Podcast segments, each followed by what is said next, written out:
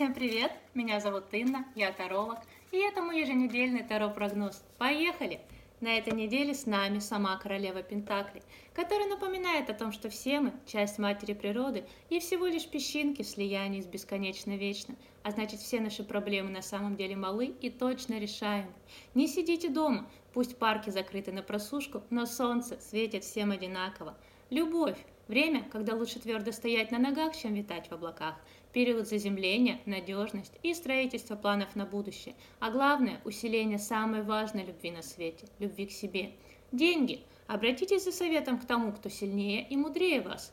Если у вас есть наставник, супер, если нет, самое время его найти. И на своем пути к изобилию используйте все ресурсы, и свои собственные, и поддержку близких, и восхищение тем, кто является для вас кумиром. Расклады недели – Хорошее время для раскладов на тему денег, талантов и возможностей, которые вы упускаете. Вопрос, который стоит себе задать на этой неделе, в какой сфере вам не хватает изобилия и надежности, и что можно сделать с этим. На этом у меня все. Всем охуенной недели.